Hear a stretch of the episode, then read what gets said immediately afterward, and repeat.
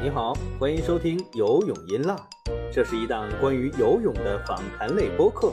让我们一起畅聊游泳，乘风破浪。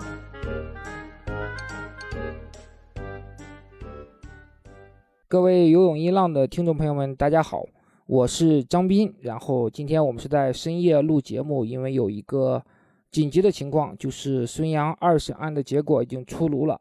由八年禁赛变成呃四年零三个月的禁赛。今天我们请到了一位重量级的嘉宾，《体坛周报》的副总编辑曹雅琪老师。非常感谢曹雅琪老师在凌晨这个时间，呃，和我们连线。呃，曹老师可以跟我们的听众打一个招呼。斌老师好，然后听众朋友大家好，第一次跟大家接触，希望大家多多关注我们的节目。呃，这个结果我相信你也看到了。那我先请曹老师谈一下你对呃四年三个月禁赛的这个看法。嗯，这是一个应该说是一个在预期之内的结果吧，因为我们知道上一次就是去年被宣判处罚结果的时候。主要的问题就是因为在这个兴奋剂检测的流程上出现了一些违规的行为，就是说尿样被毁，呃，血样被被破坏了，啊，那么这个这个东西，如果说你没有一个充分的理由说我可以拒绝拒绝他来给我采样，那么等于说你确实存在一个流程上的一个违规，啊，当然了，因为当时八年的一个禁赛期确实有点两刑过重，这个不管是在。就是反兴奋剂机构内，还是说一些媒体，包括我们自身，都对这个事情觉得就是两刑有点过重了。包括今年年初，然后瓦达对于自己一些违反兴奋剂规则的这些运动员的处罚的一个重新定性，都决定了这个，就是说二次二次重审之后，有可能进行一个判罚期上的一个缩减。这个其实是在大家呃意料之内的。当然，就是说，如果说也，我们也希望就是宣判，就是说，相当于就是完全是一个自由身、清白身，能够参加东京奥运会。但实际上，从这个事实上摆出来的话，从兴奋剂管理的流程上来说，我们就自己也很难说服自己得出这样一个结论。呃，那现在从八年到四年三个月，我看到两种说法，《纽约时报》说是，呃，可以理解为减刑，因为根据呃这个目前。上诉的这样一个情况，就是按照惯例，上诉是会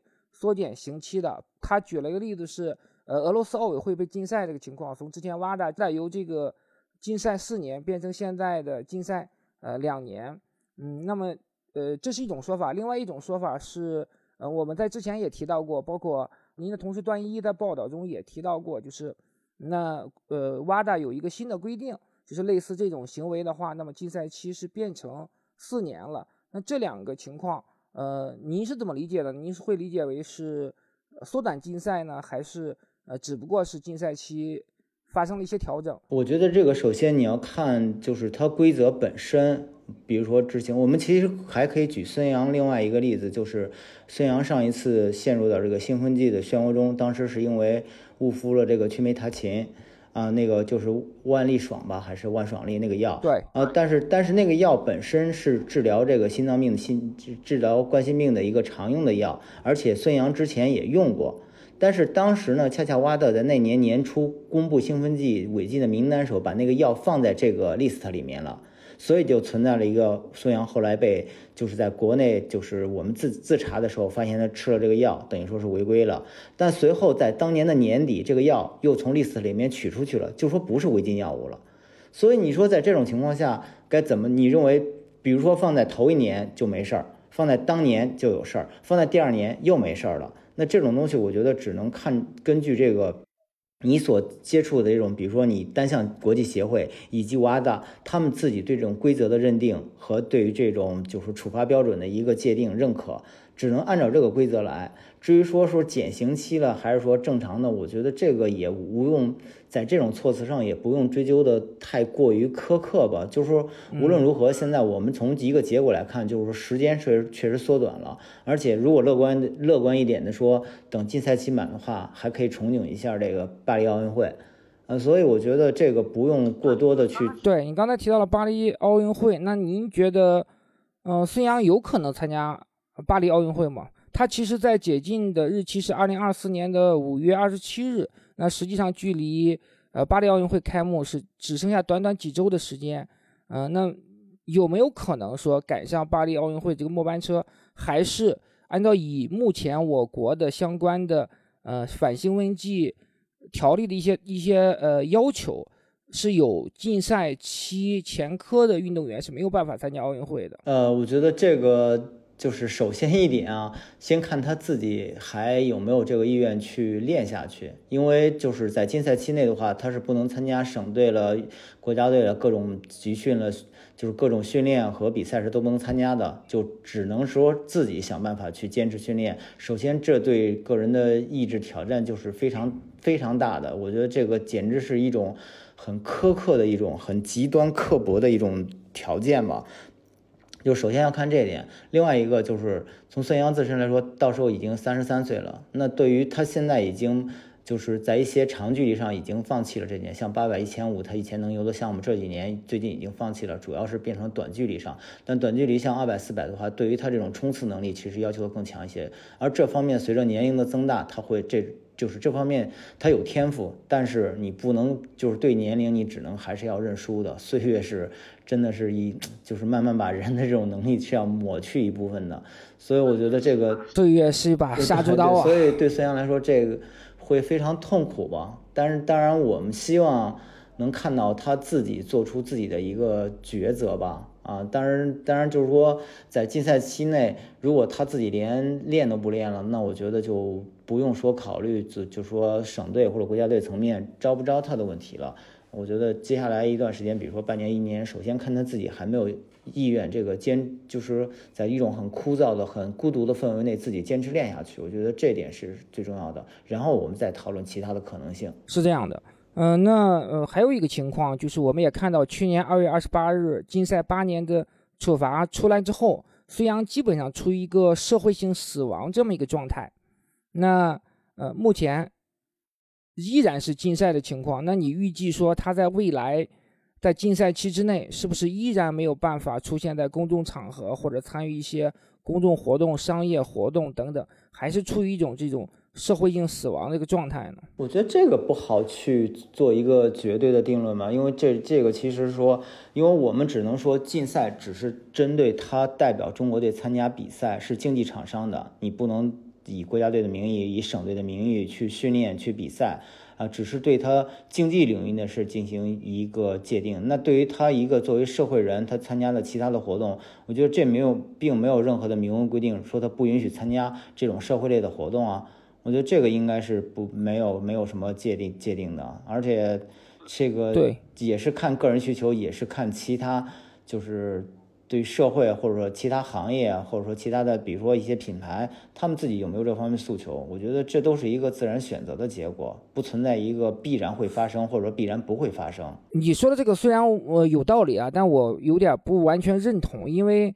呃，其实。禁赛八年之后，也没有说他的奥运冠军被取消，他的金牌被取消。但目前的整个的这样的一个，呃，你可以说社会环境也好，或者是说商业环境也好，确实是没有给他任何的机会。就是在虽然没有明文规定他不能参加社会活动，他不能出席商业活动的情况下，但实际上是，呃，商家或者是社会活动这一方面主动将他抛弃了。包括那，呃，官方肯定更愿意说我要和他。就是有一定的距离嘛，那整个的这种情况没有规定，但是形成了这样一个结果。那我个人觉得可能，嗯，那未来三呃未来四年他依然还是会处于这样一个状态。那呃，就是我们来会来探讨一下这个，您觉得对一个运动员公平吗？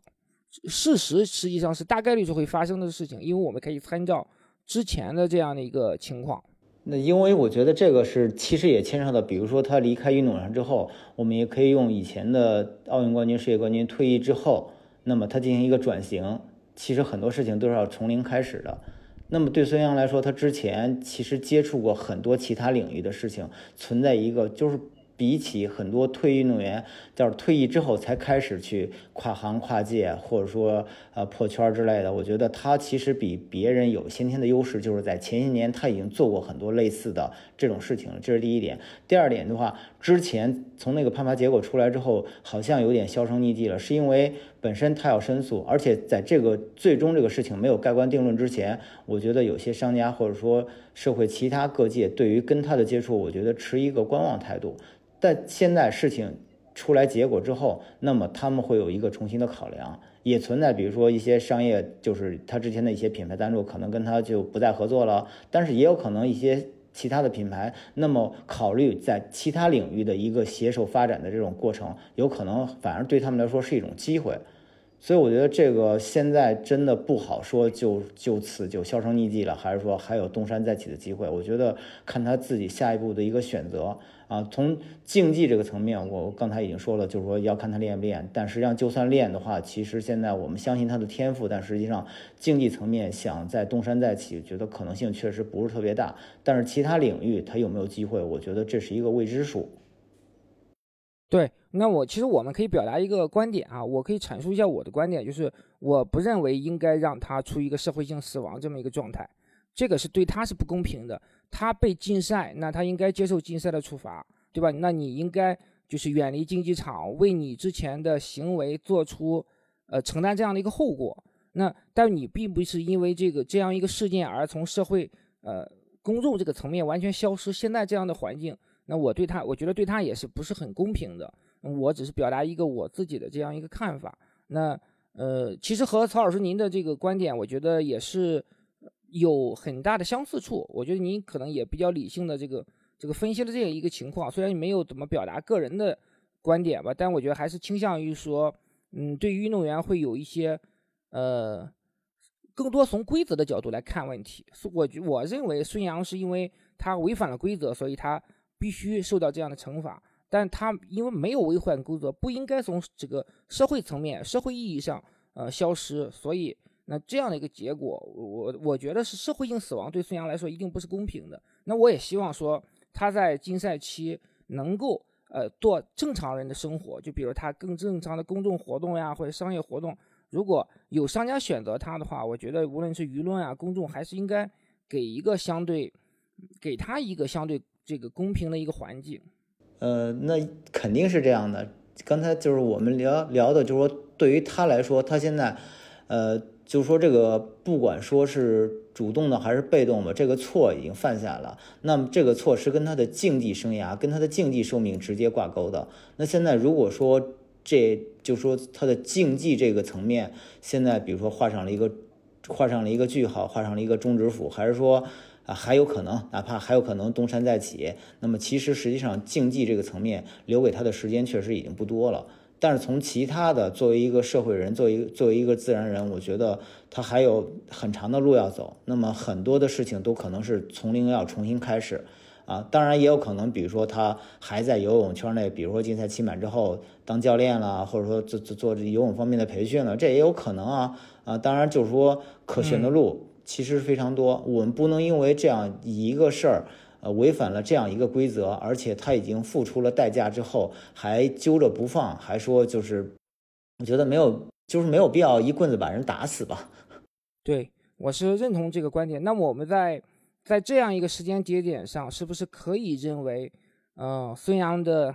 游泳生涯已经到到了一个盖棺定论这样一个时刻？那我们是不是可以回溯一下这个？他的整个的竞技生涯，那从一个如此伟大的一个游泳运动员走到今天这样的一个收场，呃，大概率的收场，那也是比较令人唏嘘吧？你怎么看他整个的命运起伏呢？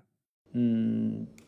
这个确实让人觉得，就是因为孙杨伴随着他的成绩，就是说场外的一些就是说纷纷扰扰的事情确实比较多。呃，从他出道以来。呃，确实是，真的是用一句话来说，就是一出生就风华正茂，确实就是进入高光时刻比较早，比较快。随后各种就是场外的新闻，不管是跟这个，呃，跟跟他的教练了，包括在一些跟场外的一些体育迷发生纠纷了，或者说包括我们说之前也有一些呃兴奋剂方面的这种风波了，就确实给人的感觉就是就是这方面。遭遇的这种困境比较多。其实我们在前几年的时候，在应该是在，呃一五年前后的时候，当时做过一个，呃不是在一三年的时候，当时我们做过一个报道，就是说应该成立一个孙杨支队，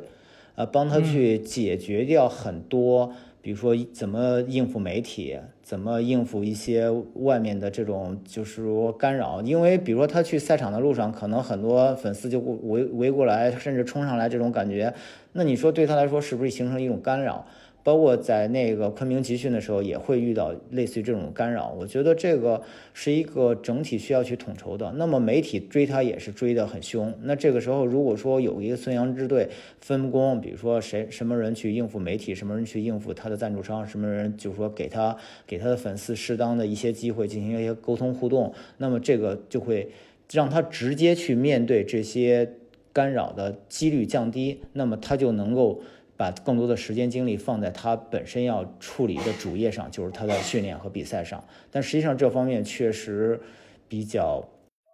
就说处理的不是特别好吧。所以一直以来，孙杨就是给人的印象就是说，伴随着优秀的成绩，同时是场外的负面新闻确实比较多，纷纷扰扰。包括你说这个当时这个没有没有驾驶证开车了，啊，就是这这反正这种新闻比较多吧，啊。当然，我觉得这种事儿就是说，不管你在违反了哪个行业，或者说哪些呃行为，哪就是说违反了规定，那么自然都应该该受到你应有的处罚，这个是无可厚非的。因为我们必须都是在一定的这种规则范围之内去做自己应该做或者说可以做的事情啊。这个确实他一直也也受到过，也有所惩罚。我觉得这个一直以来也都有啊，包括包括一些。嗯，但是确实也也反过来，就是说，因为他的成绩好，成绩好之后获得了更多的谅解。有的时候，对于对于一个运动员，可能对于他整体的这种，嗯，就说整全面的一个发展来说，有时候会让他有可能就是有失有失公允的，或者说不能更全面、更深的看到其他的一些事情。所以就就是，比如说我只要能拿成绩，那我其他的是是不是都可以去靠边站？有这样的一种心理，因为我觉得就是中国有一些运动员确实存在这种，但实际上随着年龄的增大以及接触事情变得多之后，他们慢慢成熟起来，这种其实都不会，就是有些棱角已经被抹去了，反而就都会变得成熟一些。所以我觉得这个。就是会有，也也可能就是说做的不是很对，但是这个东西不能当从一个评判人一个绝对的标准，只能说就是评判一个人的话，你要把他全面的所有的事情，呃，就功过是非都拿出来去评述一下，每一条每一条你给他打个分，然后按总分，然后给这人一个定论，不能因为说他成绩好了，这个人就没有一点坏处了，也不能因为他场外有一些。有一些这种不好的行为了，那就把他的成绩也一并抹杀。我觉得这个都没有必要。对，我觉得你刚才讲的一点特别好，就我们可以继续扩展讨论一下，就是奥运金牌的光环是不是宠坏他的一个很重要的因素？嗯，这个看怎么理解了。我觉得就是说，呃，看这种被需求是放在什么层面的。你比如说，是不是因因为？比如说管理部门需要他这块金牌，那么对他进行一些特殊的、特殊的这种，就是照顾了或者怎么样，或者说，那么就是从从我们体育迷的角度来说，是因为我们缺乏男子游泳项目的金牌，那么有这么一个金牌，就是有这么一块金牌打打破了历史，创造了历史，那么我们就能容忍他的一切一切瑕疵、一切不当的行为，啊，包括对于赞助商来说，因为他在奥运舞台上。在世锦赛上能够永远处在最这个聚光灯下，是相对来说是 MVP 级的人物，那我就一定要去投放这个，因为我觉得这种东西它是它是一个互相促成的结果，是就是说，那对于我们来说需不需要奥运金牌？那么奥运金牌拿到手之后，反馈过来的是什么样的一个传播力、影响力、带动力？它都是一个相辅相成的，其实是一定程度上是不断的。不同层次的人，不同就是不同领域的人在互相进行一种自我选择啊。那么，因为确实你说奥运项目来说，游泳作为一个大项，它的影响力太大了，所以游泳田径我们一直都认为是中国相对来说就是发展的不是特别好的，尤其是男子项目。所以当出现田径出现了刘翔，游泳出现了孙杨，就是真的是天王巨星级的一般存在。那么这时候。奥运奥运冠军的加持，而且他一夺一夺金牌都都从来都不是一块儿。那这种情况下，就说放在他身上的光环聚光灯实在是太大了。那无形中会让大家觉得，就是说啊，我这个项目或者说我们对这块金牌太需要了，太渴望了，那会带动很多相对来说，就是说在在资源的倾斜各方面的这种关关注，或者说呃甚至说商业的方面，我觉得就不可能说就是一碗水端平，肯定是有倾斜的，因为项目本身也决定了它有些东西就没有一个绝对公平的，不是一个公允的事情。啊，所以我觉得这个也是是一个自由选择的一个结果吧。其实有的时候我们回过头来看的话，如果如果说他取得成绩就稍微慢一点，慢一点，比如说第一次参加奥运会并没有那么亮眼，第二次才出现好成绩，那对他的发展，对于整个这种，对于整个外界这种期望值的一个是一个正常的，不要一下就拔得太高，高了之后吧，想降就就很难降降下来了这个热度。对我们其实可以回过头来看一下，他因为各种错所接受的处罚全是象征性的。当然，除了因为他无证驾驶受到法律的这样一个制裁的话，那是根据国家层面法律层面的一个处罚。那其他的，无论是浙江体育局还是中国呃体育总局游泳中心的相关的处罚，都是象征性的。甚至是说他第一次兴奋剂阳性的时候，那个处罚是在。处罚期已经结束了之后，他参加完呃仁川亚运会之后，公众才知道的。包括他在雅加达亚运会上穿三六一的衣服，而没有穿安踏的领奖服，也没有受到任何的处罚。就是那我的理解啊，我不知道曹老师认不认同，他一直以来都是一个特权运动员。特权运动员，呃，当然他。有这样好的成绩，他可以享受到一些特权，这可能是成绩换来的。但是这种特权实际上，我觉得是最终诱使他呃犯下一个无法挽回的错误的一个前期的积累这样一个过程。就是在他的理解里面，呃，规则是不重要的，因为我可以我的成绩很好，我可以说去突破这个规则，这个规则对我是无效的，因为我是不一样的，我是奥运冠军，我是中国。呃，游泳第一人，甚至中国体育第一人，那，所以我始终认为最后这样一个结果，可能跟前期的这些积累有很大的关系。我觉得这个你刚才举的两个例子，就是第一个说那个第一次是兴奋剂风波那个事情，我觉得就是跟我前面说那个孙杨支队那个有点类似。其实这个需要管理部门就是更公开透明，呃，就是如果说把这个东西都堆在他一个，他有没有他的问题，一定也是有的。但是反过来就是说，从管理部门的角度来说，就是说当时已经，比如说放在禁药名单里了，为什么说就是从游泳队的这种队医，还有浙江的队医来说，为什么没有注意到这个细节，没有及时的去更正这个事情？首先自己也有问题，另外一个从处罚的角度来说，确实就像你说的，就是说等于说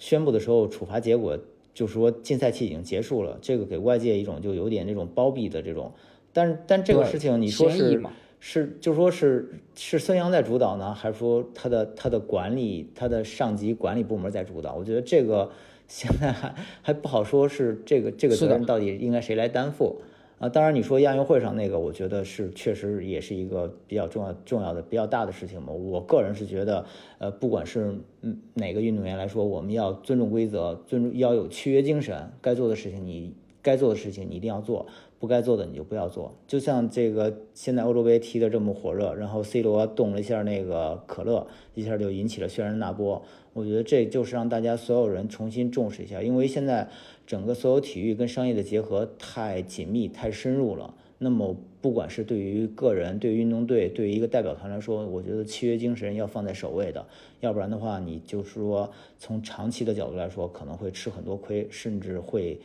得罪很多。很多势力吧，我非常认同，而且我觉得有一个观点我之前没有陈述过，突然在咱们交流中想到的，就是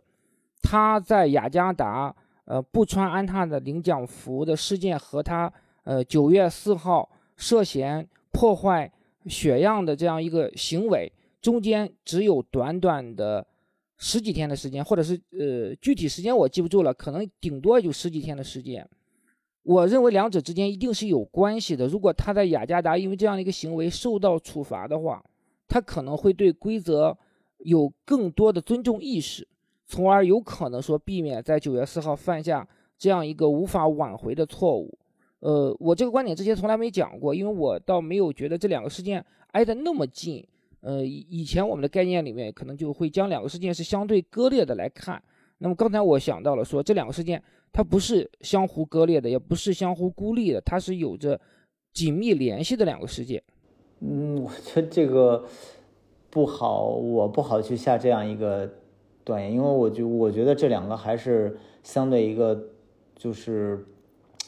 就是相对独立。你说你说的是。嗯，我明白你的意思，就是说你觉得是因为他上一次违规之后受到了受到了一个包庇，或者说受到了一些纵容，导致他在下一次事件的时候，有可能就是说这时候就就就觉得就嗯怎么说呢，就觉得有点有点就是说。无视规则，但是实际上我们知道，孙杨孙杨之前接受的兴奋剂检测的次数是非常非常多的，包括在国外去训练的时候也有飞行的药检，也是次数非常多的。之前从来没有在检测的这种过程中出现过这种问题，所以这次为什么出现这个问题？我觉得就是说，我们不能断然的就认为是他，就是我想。突破一下规则，我觉得我们我们不能这么，那必然不是，对，我们不能这么去去去考虑这个问题，只能说从结果来看，就是说确实在配合上出现了出现了一些啊违规的行为。那至于为什么会出现，我觉得这个真相只只有等当事人到时候来说清楚，我们自己不能去对他进行一个猜测，或者说。呃，把把之前的一些行为跟这次行为，我觉得每次事件其实它相对应该还是孤立的。他为什么会做这个事儿？要考虑当时他身边的人、他周围的人、他他对面的人，那都说了什么话，做了什么事儿，以及他自己对这个事情他自己的理解，以及自己的这种思维上的决定。我觉得两个这两个事情，我个人倒是觉得没有一个。必然的联系，对，可能没有必然的联系，但是我现在想的是，如果他因为领奖服这个事情受到处罚的话，那他可能在九月四号的时候就会更谨慎一些，呃，有这种可能性，因为他其实九月四号晚上也是请示了，呃，浙江反兴奋剂机构的负责人韩兆奇，也请示了，呃，中国游泳队的领队，那，嗯，当然，这里你说这两个事情一定有必然的联系，我觉得。呃，也未必，我只是陈述了我的一个分析。我觉得两者之间它没有就是必然的逻辑关系。但是如果呃林奖福风波他接受到一定的惩处罚的话，他认识到自己的错误的话，那可能会对他在九月四号晚上的行为的话会有一些警醒作用。但是就像你说的，他也请示过浙江方面的一些人，那么当时他得到的具体指令是什么？是他做出的这个决定，还是说相关的他背后的管理团队、管理部门做出这样的一个决定？如果这个都得不出一个准确的答案，那跟他当初在雅加达穿领奖服那种事情，我觉得就是他本来两种两个事情就不是同样的这种呃决定权吧，或者说 从他内心深处就不是同一个声音在发出这样的指令。是的，其实就是很很多很模糊的东西，没有。呃，因为之前包括韩兆奇他们也明确的表示，他们绝对没有让孙杨去破坏血样。那呃，孙杨也会认为说，我是完全按照了领导的指示来做这个事情。嗯，所以说这个东西就说是事情真相，就最终的真相只有一个，我们看到的是结果。就比如说他他在雅加达穿穿领奖服的话。那个应该是，就说是那应该是赤裸裸的一个商业行为的一个博弈，导致出现那种结果之后，那确实没有受到处罚，那是一种偏袒或者说，呃拉偏架，或者说就是维护了。但是在在这个药检的问题上，我觉得就是说我们没从现在的看到的一个结果，呃不知道它的，就是说不知道这个原动力是什么，所以我们不能去轻易的得出一个什么样的结论。嗯，您刚才也提到了这个孙杨支队这个话题啊，我我其实想补充的一点就是，实际上到了后来是孙杨是有他的团队的，有比较成熟的这样团队，经纪人呀、后勤人员啊、保障人员等等，但是实际上他这个团队是没有绝对的话语权的，因为呃，孙杨的父母在整个的这个孙杨团队里面的决策权或者话语权是非常大的，这个导致了他的。孙杨支队不是严格意义上的一个孙杨支队。嗯，这个我觉得看我们我们对比的是什么样参照物？因为我们在那差不多有有小十年了，我们做那个报道，因为就其实就是在一三年，呃，一二年里约奥运会它大红大紫之后，一三年当时就出现一些出现一些事情之后，我们做了那样一个报道，就是。呃，因为当时确实没有很成熟的团队，但是如果我们对标的，比如是李娜身后的团队，是姚明身后的团队，那我们自然可以说，现在他这个团队从一开始到直到现在有这个团队，一直都是相对来说不成熟的，或者说，呃，不是那么完善的一个一个团队，啊，所以这个就是看，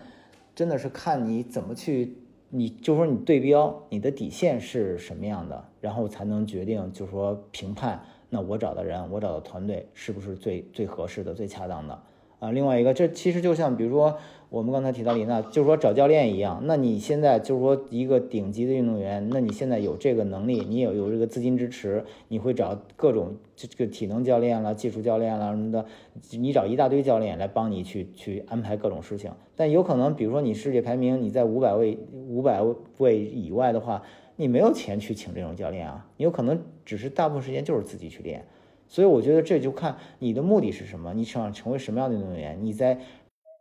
商业方面，你在社会影响力以及对社会的贡献方面，你想做什么样，那你就要跟什么样的人合作，你的团队会变得特别庞大，所以这个。不好说这个，就是说有有那那很多时候，比如说我们也知道很多运动员就是有经纪人了。那有经纪人跟这个经纪人把你的所有的业业务，把你所有事情都打点的特别好，那我觉得这里面的其实真的是天堑之别。那其实业已经很深了啊。我们最后呃两个问题吧。那一个是孙杨这个事件，那给其他运动员或者是给中国体育界敲响了怎样的一个警钟？呃，另外一个问题就是。呃，曹老师会不会认为说中国未来再也没有办法出现孙杨这样的运动员，或者是说，呃，多久才能再涌现一个说达到孙杨这样高度的游泳男子运动员？首先说第一个问题啊，我觉得就是说，这给我们提醒的就是说，有时候我们不光是在游泳，不光是在这个反兴奋剂这个领域，我们要多去研究规则、接触规则。其实我们在。奥运舞台上或者世锦赛舞台上，其实吃亏的很多，因为很多时候我们确实是对这个国际协会的规则了解的不够深，然后利用这种就是说利用法律的武器或者说研究规则的武器保护自己保护的不够多啊。比如说里约奥运会当时四乘一百米女子这个接力，然后美国队申诉之后重赛的机会把中国挤出了决赛。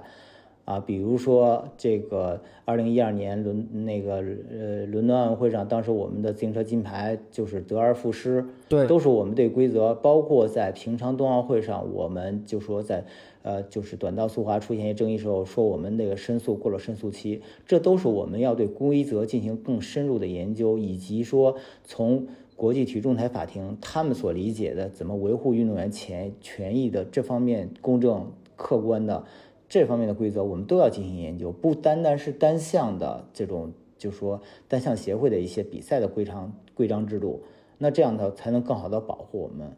比如说像像那个，就是我们今天在聊孙杨，那孙杨第一次那个兴奋剂风波的时候，如果说我们确实知道这个药的问题，就说我们那就是时时刻有一根弦儿，每一次他在